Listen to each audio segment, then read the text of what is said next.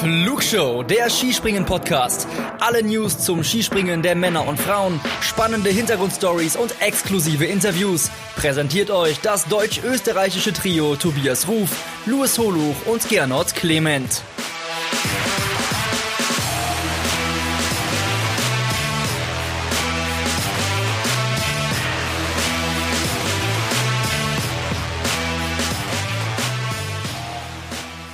Hallo und herzlich willkommen, liebe Flugshow-Hörerinnen und Hörer. Es ist wieder soweit, es gibt eine neue Sendung. Mein Name ist Gernot und ich darf heute begrüßen meinen wunderbaren Kollegen aus Bielefeld. Hallo Luis. Hallo Gernot, ich grüße dich. Luis, wir beschäftigen uns heute mit einem sehr spannenden Thema, aber ich würde zu Beginn nochmal gern kurz auf die deutsche Meisterschaft zu sprechen kommen über unsere Sendung. Ich habe mich da nämlich ein bisschen ignoriert gefühlt von euch, weil ihr habt euch da Rollen gegeben. Ich glaube, der Tobi war Bundestrainer, du, nee, du warst Bundestrainer, Tobi war Chef-Scout und da habe ich mir gedacht, ähm, wir sind ja ein Trio, ein Podcast-Trio. Gibt's da für mich auch noch eine Rolle oder sind die alle vergeben? Nee, ganz und gar nicht. Also ich meine, äh, bei uns ist immer Platz und ich würde sagen, einfach, ähm, weil du die Folge ja auch nachträglich nochmal abgenommen hast, äh, würden wir dich mal ähm, in den Bereich der Materialkontrolle packen. Wäre das was für dich? Also Podcast-Kontrolle und Materialkontrolle, passt das zu mir? Würde ich schon sagen, ja. Ja, klingt auf jeden Fall sehr interessant. Ich glaube, ich müsste dann auf jeden Fall noch ein paar Jahre Nachhilfe nehmen bei Sepp Kratzer. Aber Stichwort Material spielt heute auch eine große Rolle. Wir beschäftigen uns nämlich heute mit einem Thema, das ja leider Gottes vor einiger Zeit wieder akut wurde, nämlich mit dem Thema Kreuzbandrisse. Es hat mal wieder jemanden erwischt, Kilian Payer, der Leidtragende, Bronzemedaillengewinner bei der nordischen Ski-WM in Seefeld. Den hat's bei den Schweizer Meisterschaften ja sozusagen umgehauen. Er hat sich leider das Kreuzband gerissen. An der Stelle auch im Namen der Flugshow wünschen wir rasche Genesung. Und Luis, wir wollen über dieses Thema heute sprechen und du wirst unseren Hörerinnen und Hörern jetzt gleich mal erzählen, wen wir uns da als Gast eingeladen haben. Ganz genau, denn ähm, ja, wir sehen uns nicht so wirklich in der Lage, das mal wirklich gebührend zu behandeln. Uns ist es aber ein Anliegen tatsächlich. Also wir haben uns hinter den Kulissen schon länger mit dem Thema beschäftigt und haben uns deswegen einen waschechten Experten eingeladen. Das ist der Thorsten Müller. Thorsten ist ähm, Orthopädie-Techniker und äh, Skisprung-Nachwuchstrainer. Das heißt, ähm, er vereint sowohl, sagen wir mal, die medizinische Seite als auch die athletisch-skisprungtechnische Seite in sich und ist deswegen, wie ihr hoffentlich dann gleich hören werdet, im Prinzip der ideale Ansprechpartner für dieses Thema. Und ja, wir reden lange gar nicht drum rum und wünschen euch viel Spaß mit dem Interview.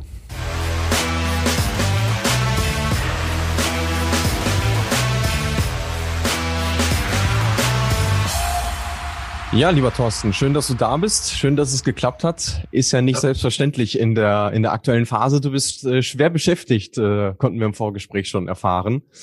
Wir beide kennen uns schon ein bisschen länger. Der Gernot und du, ihr kennt euch jetzt ja so runde zehn Minuten, würde ich sagen. Aber für diejenigen, die dich nicht so gut kennen, ähm, erzähl doch mal kurz von dir. Was treibst du so und vor allem, was ist dein Bezug zum Skispringen? Ja, ich bin teils beruflich und teils vom, vom früheren Hobby her jetzt beruflich rübergerutscht, mehr oder weniger das Skispringen und in die nordische Kombination allerdings auch ich bin äh, gelernter Orthopädie-Techniker und habe dort äh, auch meine erfolgreich meine Meisterprüfung absolviert. Bin seit 2000 in der Branche selbstständig, habe dort eine Weile auch rein konservativ Orthopädie-technisch gearbeitet. Und ja, der Erfolg, da war eher immer so, ja, lala, sage ich mal so. Und habe mich dann mit ganzheitlicher Orthopädie befasst, hatte das Glück, bei einer super Dozentin den Abschluss in Photoethiologie zu machen und arbeite seither sehr, sehr viel sensomotorisch.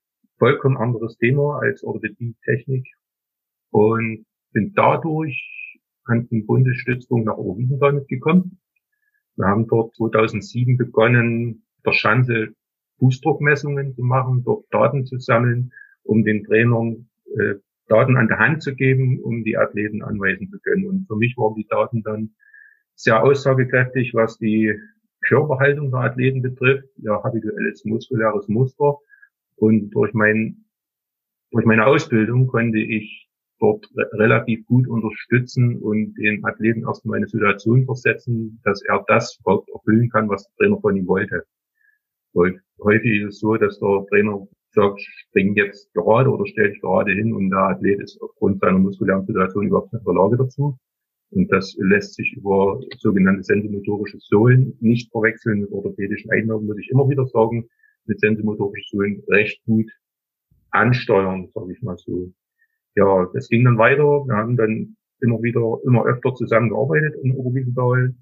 Und später, ich war selber mal kurz Skispringer, aufgrund einer Erkrankung ging das nicht lange. Und später, als mein Sohn dann begonnen hat, habe ich mich entschieden, die Trainerausbildung beim Deutschen Skiverband zu durchlaufen, wo ich noch drüber bin. Corona-bedingt verschiebt sich jetzt alles ein bisschen, aber ich denke, wir sind auf einem guten Weg. Ja, und so nach und nach gibt sich eins dem anderen. Seit Juni letzten Jahres arbeite ich jetzt doch schon in höherer Ebene beim Deutschen Skiverband bei der Damen-Nationalmannschaft im Equipment-Bereich. Und, und zwar aufgrund der Veränderungen im Reglement letzten Jahres, was die FIS beschlossen hat, gab es dort tumultartige Zustände, wenn ich es mal so ausdrücken darf, im, im Frühsommer. Ja, und ich, da ich schon früher Stiefelkeile gemacht habe in, in Oberwiesenthal und dort viel experimentiert habe mit, habe ich mich bereit erklärt, dort mal einzuspringen und die Zusammenarbeit hat sich recht gut gestaltet.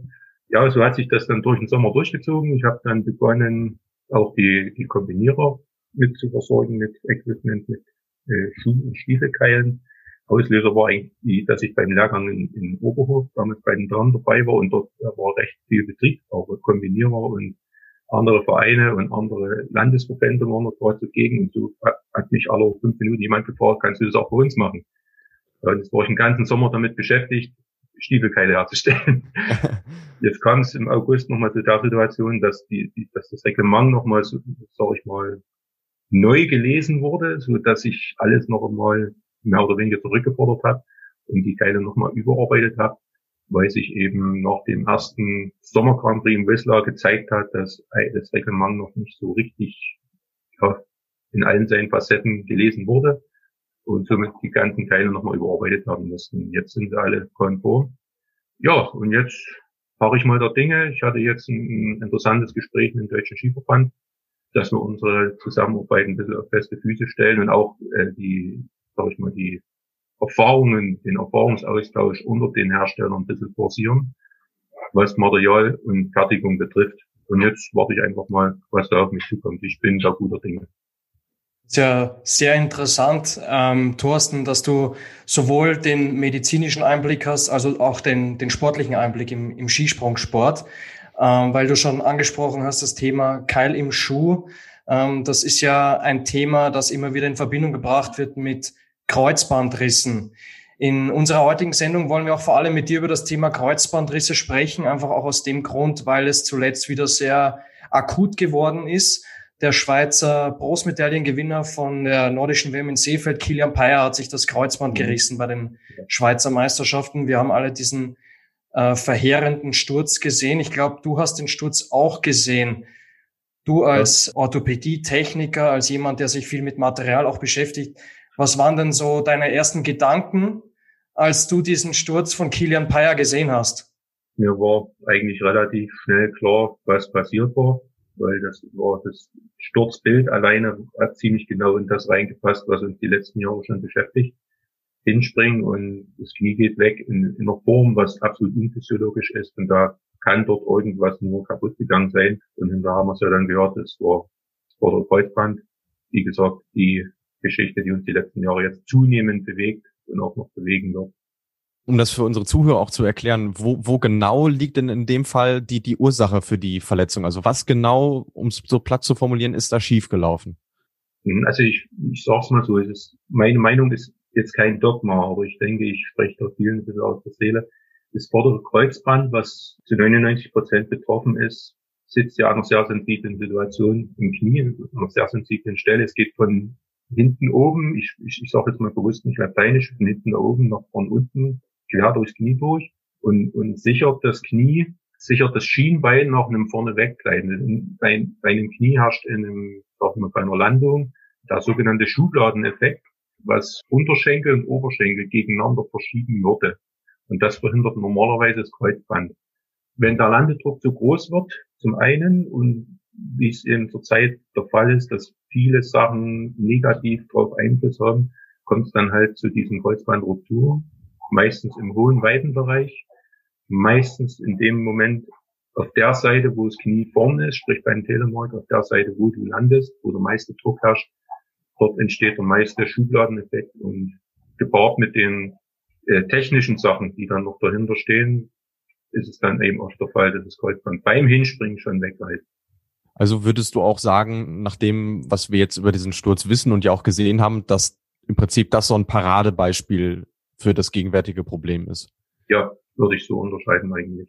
Vielleicht um, um ganz kurz unsere Zuhörer auf den gleichen Kenntnisstand zu bringen.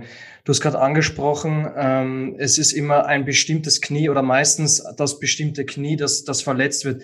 Ist es das, das beim Telemark vor dem anderen ist oder das hinter dem anderen ist? Was um das vielleicht nochmal einfach das, zu formulieren. Das Vorderstehende, weil das schon gebeugt unter Last steht, das heißt, das Kreuzband steht schon unter Spannung und dann fehlt nur noch viel, dass es wegreißt. Okay, also es ist das, das Vordere beim Telemark. Wir würden ganz gern mal allgemein über das Thema Kreuzbandrisse sprechen. Jetzt ist es ja eigentlich so oder bei den meisten so, dass man mit dem Thema erstmal konfrontiert wird, wenn es um Fußball geht. Oder zumindest ist es bei den meisten so, dass man im Fußball zum ersten Mal hört, der und der hat sich einen Kreuzbandriss zugezogen. Damit wir alle auf den gleichen Kenntnisstand auch nochmal bringen, unsere Flugshow-Zuhörerinnen und Zuhörer. Kannst du uns, Thorsten, vielleicht nochmal kurz erklären, was genau ist denn ein Kreuzbandriss und welche Arten gibt es davon? Der Kreuzbandriss ist in dem Moment, wenn, wenn das, das Band überlastet wird, aus, mit, aus hauptsächlich äußeren Ursachen und dann, ich sag mal, wegreißt, meistens in, in der Nähe der Kondyle, also nicht mittendrin, sondern eher entweder körperfern oder körpernah, sprich obere oder untere Stelle, wo es angewachsen ist. Also dort, dort reiten die meistens weg.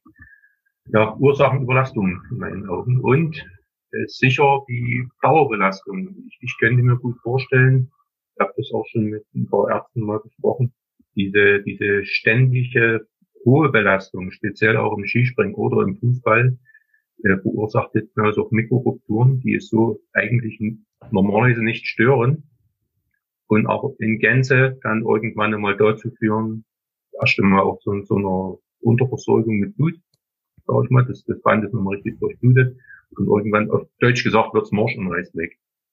Jetzt ist es ja so, dass wir zumindest gefühlt im, im Skispringen eine sehr große Häufung haben und ähm, zumindest mir geht's dann so, ich versuche das dann mit Zahlen zu validieren. Ich habe immer ein bisschen was rausgeschrieben. Wir haben in den letzten fünf Saisons allein bei den Herren elf Kreuzbandrisse gehabt und bei den Damen, seitdem es den Weltcup gibt, sprich seit 2011, insgesamt 40.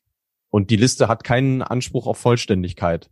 Wie ist das zu erklären, dass es im Skispringen so eine hohe Zahl gibt? Auch im Vergleich zu anderen Sportarten beispielsweise sind sicher mehrere Säulen, die das, die das begünstigen. Zum einen, ich möchte das jetzt nicht überbewerten, aber zum einen würde ich äh, Trainingsinhalte dafür heranführen mit. Einfach deshalb geschuldet, weil wenn man sich überlegt, wie viele Kombinierer sind betroffen und wie viele Spezialspringer, muss man einfach sagen, beim Kombinierern ist die, Umfänglichkeit des aktive Bewegungsapparate trainiert, die die Bänder massiv unterstützen. Dann natürlich das Equipment, allem voran in meinen Augen der gebogene Stab, bin ich nach wie vor sehr skeptisch, was das Ganze betrifft. Er sichert zwar den Flug an sich, macht es möglich, dass der Skiplaner steht, aber bei der Landung ist er halt einfach, zwingt er einfach den Athleten körpertechnisch in eine Situation, die so nicht physiologisch ist, wo das Knie nicht dafür gemacht ist, wo auch die Hüfte nicht dafür gemacht ist. Am Fuß kann sich nicht viel tun, bedingt durch den Schuh. Aber Knie und Hüfte leiden in dem Moment extrem. Speziell dann, wenn es sehr weit geht und die Landedrücke oder wenn jemand so hoch reinkommt bei, bei der Landung, dass du wirklich der Landedruck extrem hoch ist. Mhm. Dann hast du im Prinzip schon die, die Antwort auf meine nächste Frage vorweggenommen. Ähm, wir haben uns die Frage gestellt, warum die, die Zahl in der nordischen Kombination so signifikant niedriger ist. Also das führst du darauf zurück, dass die grundsätzlich ein anderes Trainingsprogramm haben als die Spezialspringer.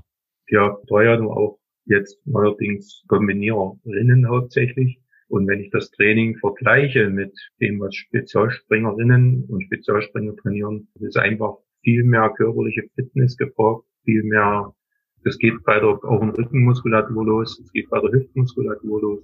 Sicher trainieren das Springer auch alles, aber auch immer unter dem Hintergrund, nicht zu viel Muskulatur aufzubauen, einfach das Gewicht des halber. Und das ist ja beim Kombinierer jetzt nicht so signifikant. Von daher sind die muskulär einfach deutlich besser aufgestellt und äh, damit ist schon das Knie auf einer wesentlich sichereren Seite. Mhm. Dann bleiben wir mal beim Skispringen, weil wir ja schließlich auch ein Skispringen-Podcast sind.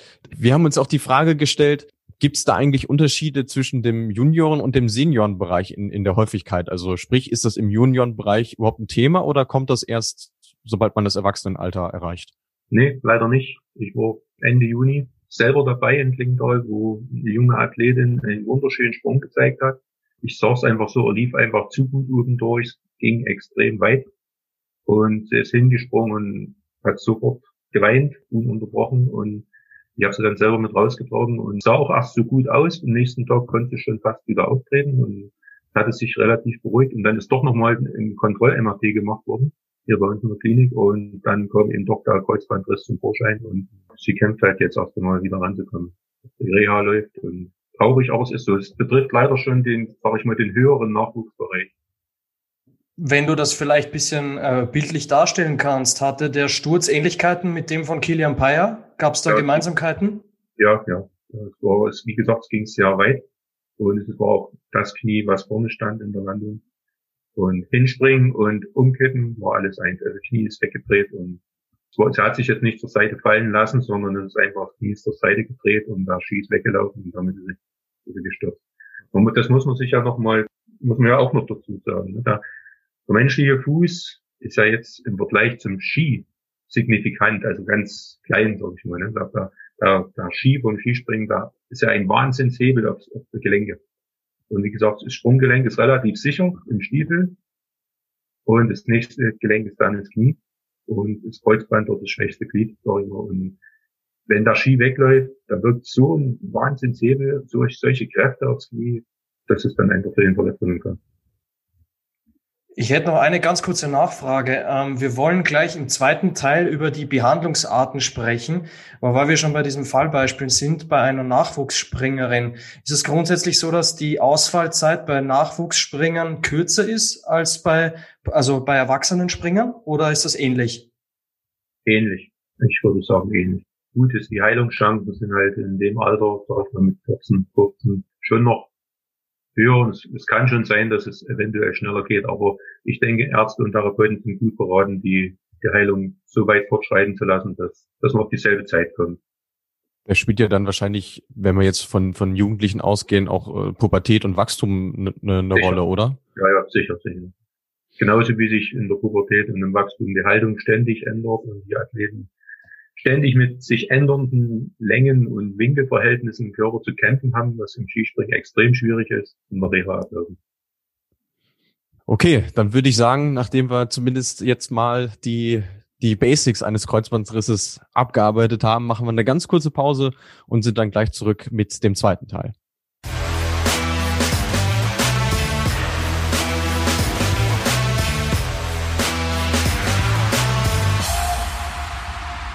Ja, hier sind wir wieder. Wir beschäftigen uns heute mit einem nicht so schönen Thema, mit dem Thema Kreuzbandrisse. Wir haben es eingangs unserer Sendung schon erwähnt, weil sich auch Kilian Payer, der Schweizer Skispringer, vor kurzem das Kreuzband gerissen hat, war es uns einfach als Flugshow-Redaktion ein Anliegen, so einen Podcast zu machen und einfach mehr zu erfahren, wie so eine schwere Verletzung zustande kommt und wie man diese vielleicht auch verhindern kann. Dazu haben wir uns den Thorsten eingeladen. Thorsten, wir haben jetzt schon in Teil eins besprochen, was es denn für Arten von Kreuzbandrissen gibt. Jetzt wollen wir mal ein bisschen über die Behandlung sprechen.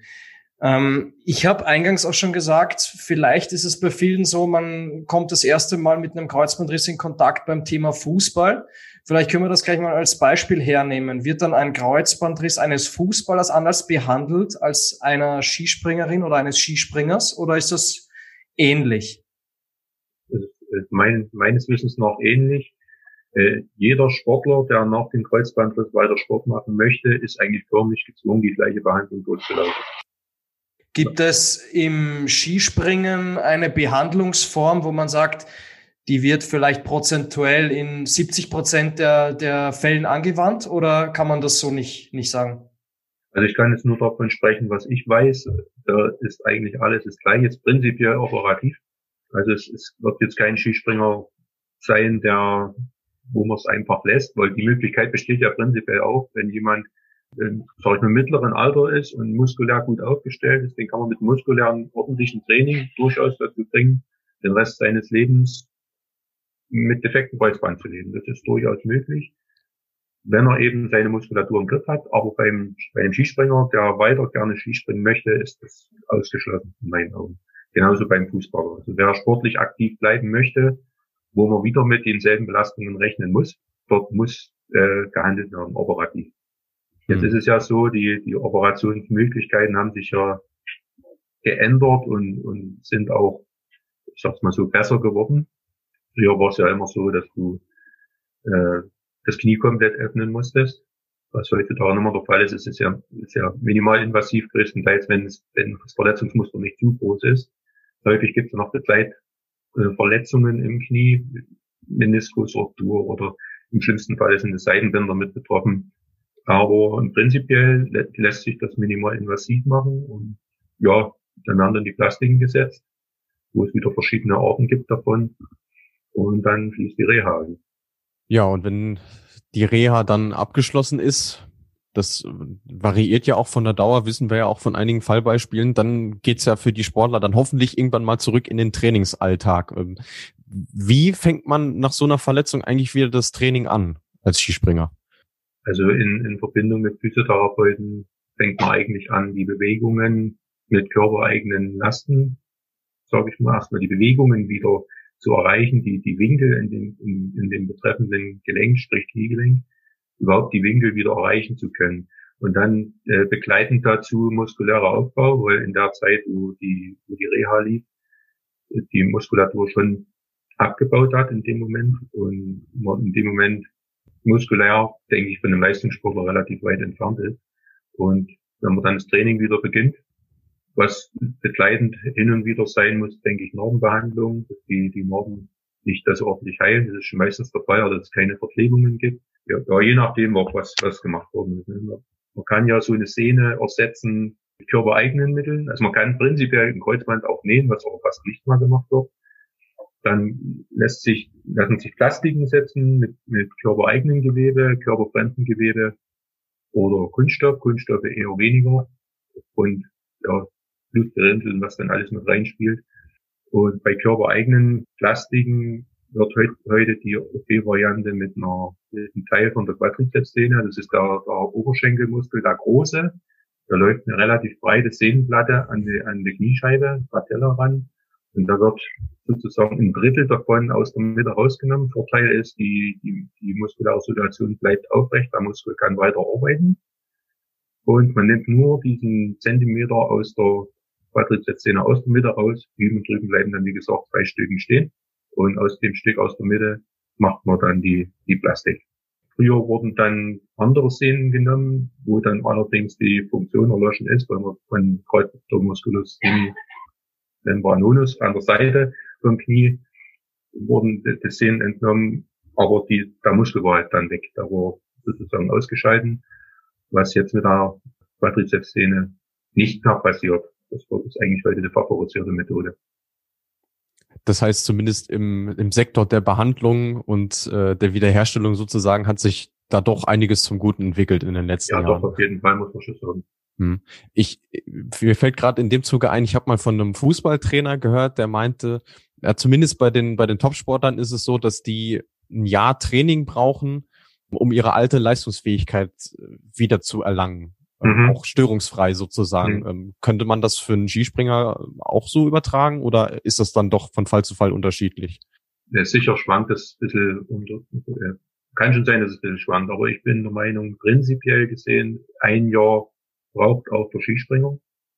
Und ich glaube, das sollte auch Wert drauf gelegt werden, dass das wirklich so ist. Also man sollte die Athleten nicht treiben, beziehungsweise eher mal ein bisschen bremsen, weil es gibt viele Athleten, die klar, die, die, das, das sind Leistungssportler, das sind Rennpferde, ne? die, die wollen wieder und wollen und wollen. Und aber der Arzt muss dann immer ein bisschen bremsen oder der Trainer muss bremsen, macht dann, dann ja, ich denke, ja, musst du schon rechnen, auf jeden Fall. Du hast es gerade schon so schön angesprochen. Das sind Rennpferde, die wollen und wollen und wollen. Wir wollen über ein bestimmtes Fallbeispiel sprechen, nämlich Severin Freund, den es da 2017 innerhalb eines halben Jahres gleich zweimal erwischt hat. In Oberstdorf war das. Was würdest du sagen, Thorsten? Wie kann man aus medizinischer Sicht sowas vertreten, dass sich jemand im Januar das Kreuzband reißt und im Juli schon wieder an der Schanze steht? Ja, das ist eine gute Frage. Da im Sevi spielt sicher viel rein. Das, das ging schon los, in meinen Augen, damals in Kokyo 2015. Dieser wahnsinnig weite Sprung auf 143 Meter. Äh, Kusamo, ja. ja. Kusamo, Kusamo okay. Ja. ja. Hauptsache Finnland. Genau. Ja. Und sowas, medizinisch gesehen, geht an keinem Athleten einfach so vorbei. Also ich kann mir vorstellen, dass der Grundstein für diese späteren Verletzungen damals mitgelegt worden sind. Ich habe es vorhin schon mal kurz angesprochen, da entstehen Mikrorupturen in den Bändern, die Bänder durchbluten schlechter. Und dann war der erste Kreuzbandriss im Januar. Und in meinen Augen war es schon sehr optimistisch, ihn im Juni wieder springen zu lassen. Sicher spielen die Athleten das selber auch eine Rolle mit. Aber okay. Also doch eine ziemlich lange Zeit. Mhm. Aber wie du sagst, es entstehen Mikrorupturen. Kann man das bezeichnen als Vorläufer eines Bänderrisses im Knie? Unter Umständen schon, ja.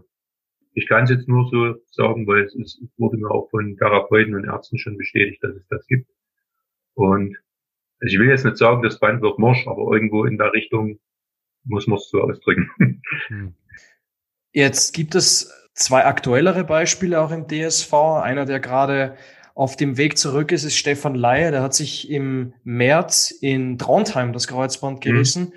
Und wir erinnern uns ja alle auch noch an Andreas Wellinger.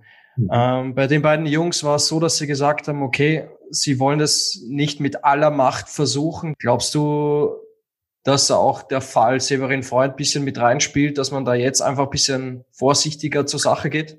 Könnte ich mir gut vorstellen, dass die Verletzungsbilder anders bewertet werden von Trainern und von Ärzten und Therapeuten. Und ich glaube auch, sind gut beraten. Gerade Stefan jetzt, was er gesagt hat, ich setze ein Jahr aus. Ich glaube, das war die richtige Entscheidung. Eindeutig.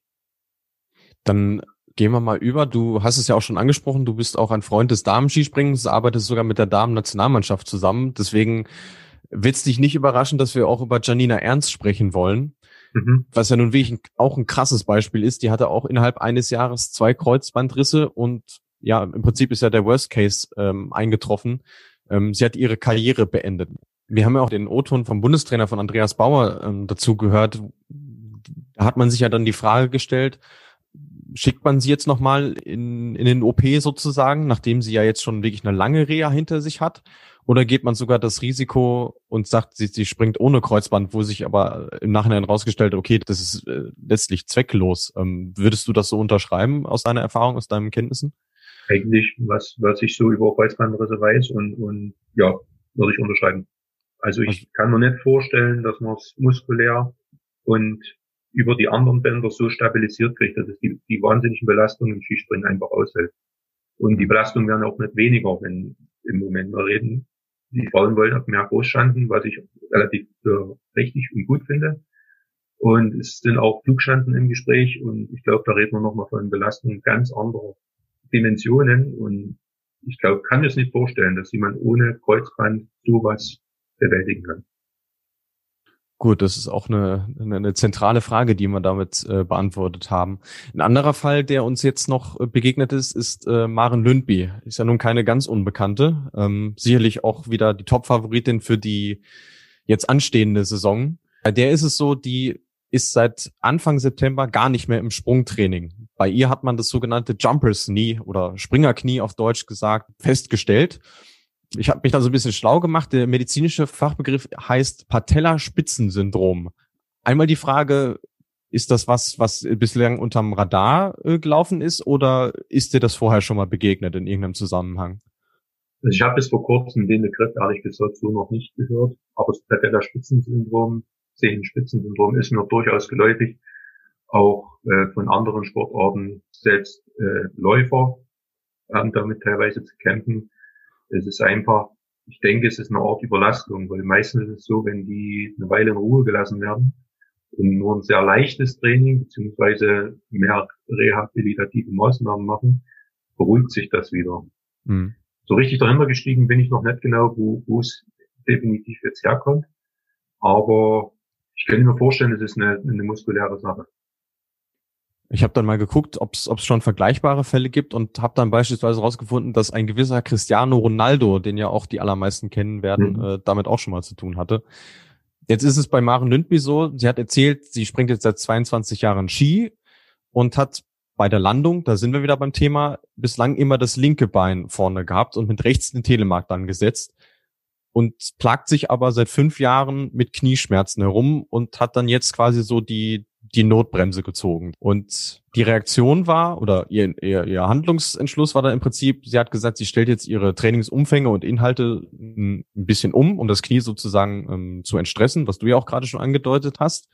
Und die, die größte Konsequenz ist, sie tauscht im Prinzip das Land- und das Telemarkbein. Mhm. Ähm, wie, wie klingt das für dich? Ist das eine, ist das eine taugliche Maßnahme?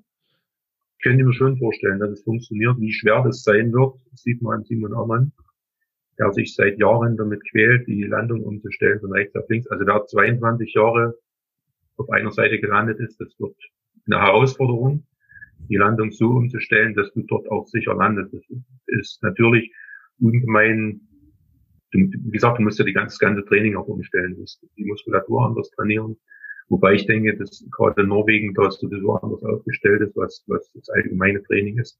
Aber wie gesagt, prinzipiell halte ich es für möglich, die Landung von rechts, von links auf rechts in dem Falle umzustellen. Aber das wird nicht ganz leicht, denke ich. Ähm, Thorsten, was glaubst du denn, hat Material für einen Einfluss bei so schweren Verletzungen? Wir wissen ja alle, dass es in den vergangenen Jahren immer wieder Änderungen gab, auch bei den Anzügen. Jetzt gibt's die die Änderung bei den Keilen im Schuh, wo man sagt, okay, man bewegt sich wieder in die, in die richtige, in die ungefährlichere Richtung. Mhm. Aber was glaubst du denn grundsätzlich, spielt das Material auch für eine Rolle, um das Springen verletzungsanfälliger zu machen? Formulieren wir es mal so. Ja, wir bewegen uns, glaube ich, im Materialbereich auf einer ganz heißen Schiene.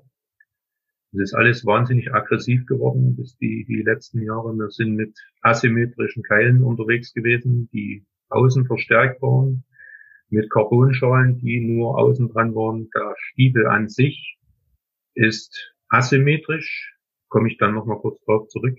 Und die Entwicklung wird sich nicht nur auf die Keile beschränken lassen. Ich glaube, dass wir gerade bindungstechnisch und schuhtechnisch wird sich da unbedingt was tun müssen. Ich habe vorhin schon mal den gebogenen Stab angesprochen, der einen in eine unphysiologische Position zwingt, was eigentlich das Kreuzband überhaupt nicht mag. Und jetzt haben wir die Keile so weit, dass die Außen und Innen symmetrisch sind. Die, ich wollte eigentlich noch eine Schablone mal mitbringen. Die haben jetzt ein, ein Maximum hinten von 55 Millimetern. Da stellen sich mir erstmal ein paar Fragen, aber gut, das hat der FIS so entschieden. Der, der Regelfall ist, sage ich mal, zwischen 25 und 30 Millimetern, was die Athleten hinten hinter der Wade im Stiefel jetzt tragen möchten. Das sind die meisten Maße, die ich so fertige. Und innen und außen, die Schalen, die so am, am, am Bein vorbeigehen, müssen symmetrisch sein.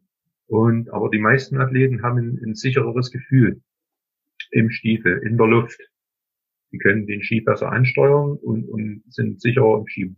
Wie das sich auf die Landung auswirkt, ist eine ganz andere Geschichte der, der, der Stiefel, der hat eine Achsabweichung im Schaft, zwischen Schaft und, und, und Fußbereich. Also, das heißt, da, der Oberschenkel wird nach innen gedrückt ein bisschen, was in der Luft gut ist, aber in der Landung halt eher kontraproduktiv. Und genau diese Schrägstellung wird durch die Keile wahrscheinlich noch begünstigt. Das heißt, es muss sich schuhtechnisch was ändern. Es soll sich auch was ändern. Der, der Igelschuh soll ja nach Olympia verboten werden.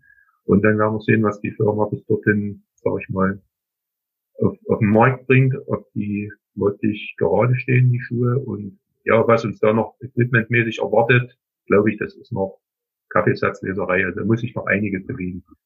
Bindungstechnisch, schuhtechnisch und auch vom Equipment her. Zum Thema Schuhe fiel mir noch ein, ähm, obwohl das ja auch mit, mit einer grundsätzlichen Korrel äh, Bewegung korreliert. Ähm, würdest du schon sagen, dass das ein Problem ist, dass es da diesen einen Schuhhersteller gibt, der quasi das Monopol hat, der ja doch sehr viele Athleten beliefert? Also dass es hilfreich wäre, wenn es da mehrere Anbieter gäbe? Also es gibt in der freien Marktwirtschaft den Leitsatz, äh, mehrere Anbieter bereichern das Geschäft und sicher wird man dann in der Entwicklung schon ein bisschen gepusht als Hersteller. Wunderbar. Dann ähm, hat uns zum Thema Bindung tatsächlich eine Hörerfrage erreicht. Und zwar aus Polen. Ähm, da hat uns der liebe Maciek äh, die Frage gestellt. Da muss ich vorab sagen, das ist einer, der äh, tatsächlich schon äh, schon was länger dabei ist, der ja ältere Springen, sagen wir mal, äh, immer noch immer noch sich anguckt. Und der hat sich dann die Frage gestellt, ob die Bindungen, die es vor dem Bindungsstab gab, den wir ja jetzt schon ein paar Mal angesprochen haben von Simon Ammann, ähm, ob die seinerzeit sicherer gewesen sind als diese Bindungsstäbe. Er hat den Eindruck, dass das Knie früher mehr Bewegungsfreiheit hatte und die Bänder dadurch weniger Druck ähm, erlitten haben. Würdest du das unterschreiben, was er da vermutet? Ich würde sagen, das hat er gut erkannt und die, die Frage habe ich mir auch schon oft gestellt und bin der Meinung, ja. Also es war einfach, das Band hatte die Möglichkeit, war flexibel, und auch der Fuß konnte sozusagen vom Athleten gesteuert werden. Und jetzt ist es ja so, dass der Fuß vom Ski gesteuert wird in der Landung durch den gebogenen Stab. Mhm. Und äh, daran anschließend noch hat er dann auch festgestellt, dass sich ja bei, bei der Landung an sich nochmal was äh, verändert hat. Und er hat sich dann die Frage gestellt, ob es einfach nicht mehr möglich ist, dass die Athleten so einen tiefen Telemark machen, wie sie es früher gemacht haben, oder ob sie diesem Risiko einfach bewusst aus dem Weg gehen. Ob das so antrainiert ist sozusagen. Ich denke ein bisschen beides, aber zum einen geht's nicht mehr. Ne, da Stab ist in der Höhe begrenzt und wir haben, äh, was ich so gesehen habe, die Einstellungen, also man kommt sehr, nicht sehr weit weg vom Ski. Einfach um die, die, den Wahnsinnsdruck in der Luft, den der auf dem, auf dem Vorderski wirkt, über den kurzen Stab hinten zu beeinflussen. Was natürlich im Gegensatz unten dann Weiterlandung in Telemark mit, mit, einer, mit, einem, mit einer tiefen Kniebeuge nahezu unmöglich macht. Es gibt Athleten, die schnüren einfach einen Schuh nicht richtig, muss man sagen. Ja, Slowenen sind da führend, also ich habe da mal, Domen war es, glaube ich. Da habe ich meine Fernsehaufnahme gesehen und da hat er sich eigentlich schon sprungfertig gemacht und also der Schuh war nahezu offen, nicht geschnürt. Und er kompensiert dann unheimlich viel über den offenen Schuh bei der Landung. Das war mein Eindruck, was es natürlich in der Luft sehr abenteuerlich macht. Aber gut, er kann es halt steuern und soll es machen. also die, die Schnürung, es wird kein Schuh richtig fest geschnürt. Das ist mittlerweile eigentlich offenes Geheimnis. Aber würdest du sagen, dass diese Anpassung bei den Keilen im Schuh, dass das jetzt in die richtige Richtung geht? Also ist da jetzt Vernunft eingekehrt oder meinst du, das ist eher ja eine Änderung, aber wird nicht bahnbrechend sein, sagen wir so? Das ist der erste Schritt in die richtige Richtung. Ich denke, da haben wir unseren Bundestrainer den Frauen noch sehr viel zu verdanken. Da habe ich auch schon viel mit ihm drüber unterhalten. Aber es kann im Moment nur, das ist meine Meinung, kann nur der Ansatz sein, der erste, der erste Satz und, und da müssen weitere Sachen folgen. Aber ich denke, das wird sich jetzt durchsetzen. Wie gesagt, den Schuh haben wir schon angesprochen, da wird sich was ändern. Es gibt auch schon Bindungen, sehr interessante Ansätze und sehr interessante Lösungen. Warum sie sich noch nicht durchgesetzt haben, kann ich nur mutmaßen. Aber es gibt da schon, sag ich mal, Bindungen, wo da dieser massive Stab durch kleine flexible Stahlseile ersetzt wurde und das scheint mir ein recht guter Ansatz zu sein. Das sind wie, wie zwei Bänder, ein kurzes und ein langes. Das ermöglicht die, die Planstellung Schießen in der Luft. Und auf der anderen Seite bei der Landung wird der Athlet nicht geführt. Also der, der führt schon seinen Fuß selber. Und ich glaube, dort sollte weitergemacht werden. Dort sind wir auf einem guten Weg. Jetzt äh, war es so, dass vor einiger Zeit Andy Wellinger zu Gast war beim BR. Der war bei Instagram Live und da haben wir ihm äh, im Namen der Flugshow auch gefragt, was er zur Keiländerung sagt und ob das die Verletzungsflut eindämmen wird. Und da hat Andy Wellinger gesagt, es geht in die richtige Richtung, aber bei einem Kreuzbandriss gibt es einfach so viele Faktoren, die da mit reinspielen. Ja. Ähm, meine Frage an dich, Thorsten, wo siehst du da noch Potenzial? Vielleicht können wir da das Beispiel David Siegel hernehmen in Zakopane 2018, ähm, wo ja natürlich auch die Juryentscheidung ihn nach unten zu lassen wahrscheinlich auch dazu beigetragen hat, dass letztendlich das Kreuzband ähm, gerissen wurde. Mhm. Ja, ich glaube, da gibt's sehr viele Baustellen und dort sollte wirklich an jeder Stellschraube noch, noch reguliert werden. Wir beginnen bei der Jury, wie du schon angesprochen hast. Wir hatten dasselbe Problem am Berg Isel schon. Wir hatten dasselbe Problem schon in Hinterzarten, wo bei wirklich schlechten Wetterbedingungen Athletinnen abgelassen wurden mit Folgen, die wir alle kennen, denke ich. Und dort sollte gearbeitet werden. Am Equipment muss wirklich gefeilt werden und dort muss auch wirklich dran geblieben werden, dass das vorwärts geht. Ja, die Keile alleine bringen es nicht. Da muss ich Ihnen Andi vollkommen recht geben. Das ist der erste Schritt in die richtige Richtung. Aber wie ich vorhin schon gesagt habe, wir sollten unser Training, denke ich, überdenken. Wir sollten das Equipment wirklich prüfen und überdenken. Die Jury sollte ihre Hausaufgaben machen. Wir wollen einfach, denke ich, einen sauberen Sport erleben. Es ist ja nicht so, dass der Sport an sich gefährlicher geworden ist. In der Flugphase hat die Bindung durchaus und, und das Equipment wirklich seine Wirkung entfaltet und das waren ja wirklich dann auch die schweren Stürze mit, mit den Drehungen in der Luft. Das, denke ich, ist schon reduziert. Aber wir müssen halt auch, wie wir schon immer sagen, geflogen ist das eine, man muss auch landen. Und, und dem Punkt, da sollte sich jetzt in nächster Zeit alles drehen. Dann machen wir doch zum Abschluss noch ein kleines Gedankenexperiment. Wenn wir dir jetzt sagen, äh, Thorsten, du bist ab morgen, meinetwegen, bist du jetzt Renndirektor. Also übernimmst die Position von Sandro Pertile. Reines Gedankenspiel. Was würdest du denn konkret, also wir ziehen was auf, weiß ich nicht, drei, vier, fünf Dinge. Ähm, was würdest du konkret ändern, um das Skispringen in, in der Hinsicht äh, sicherer zu gestalten? Ja, eigentlich die Sachen, die ich jetzt äh, schon angerissen hatte. Gut, die Trainingsgeschichte, das sind äh, nationenspezifisch, würde ich sagen. Da soll, sollte jede Nation für sich entscheiden, was gut und richtig ist. Was der internationale Verband, denke ich, tun sollte, ist wirklich das Equipment regulieren und aber in der Form, dass eben beide Sprungphasen gleichermaßen äh, berücksichtigt werden. Ne? Die Flugphase und die Landungsphase. Das ist, denke ich, die Hauptaufgabe. Und das Reglement sollte einfach wirklich so betrieben werden oder, oder so berücksichtigt werden, wie es, wie es da steht. Und ja, wir, klar, wir wollen alle spektakulären Sport, spektakulären Sport sehen, aber irgendwo sind halt die Grenzen und da sollte die Jury dann schon, sollte die FIS dann auch die Jury einwirken. Das ist doch ein super Schlusswort zu dem Thema und letzten Endes, ähm, zumindest ich denke mir immer, es hat ja auch niemand was davon, wenn in aller Regelmäßigkeit jemand aus der Weltspitze ausfällt. Das ist ja dann auch blöd, wenn die eigentlichen Hauptakteure des Sports äh, dann aus Verletzungsgründen nicht dabei sein können. Ja, ja. Und da reden wir ja nur, nur von der aktiven Phase, wie es den Athleten dann später mal geht. Das steht nochmal auf einem ganz anderen Blatt. Nee, ich würde auch sagen, wir wollten alle, alle einen guten und fairen und sauberen Sport sehen. Und ja, das sollten alle Regularien berücksichtigt werden und an allen Stellschrauben gedreht werden, dass das auch so ist und bleibt. Wunderbares Fazit, würde ich sagen. Dann hoffen wir mal, dass es sich zum Guten bessert und danken dir recht herzlich äh, für das Gespräch und für die interessanten Einsichten. Vielen Dank. Ich, ich danke euch, dass ich dabei sein durfte und wünsche euch alles Gute für euren Podcast. Ja, ich bedanke mich auch recht herzlich bei dir, Thorsten, und vielleicht an der Stelle ähm, können wir nochmal erwähnen und Genesungswünsche senden an Kilian Payer und ja. an alle, die vielleicht gerade von einem Kreuzbandriss betroffen sind. In Ordnung. Unterschreibe ich. Das war unsere Sendung mit dem Orthopädietechniker und Nachwuchs-Skisprungtrainer Thorsten Müller. Wir hoffen, euch gefällt die Sendung. Ähm, lasst uns gerne Feedback da, meldet euch bei uns oder lasst uns auch ein Like da. Ihr findet uns bei Facebook oder Instagram jeweils unter dem Namen Flugshow. Ansonsten hören wir uns nächste Woche und wir verabschieden uns mit unserem Podcast-Motto. Ich gebe an dich weiter, Luis. Fliegt's, soweit es geht. In diesem Sinne, bis nächste Woche. Ciao.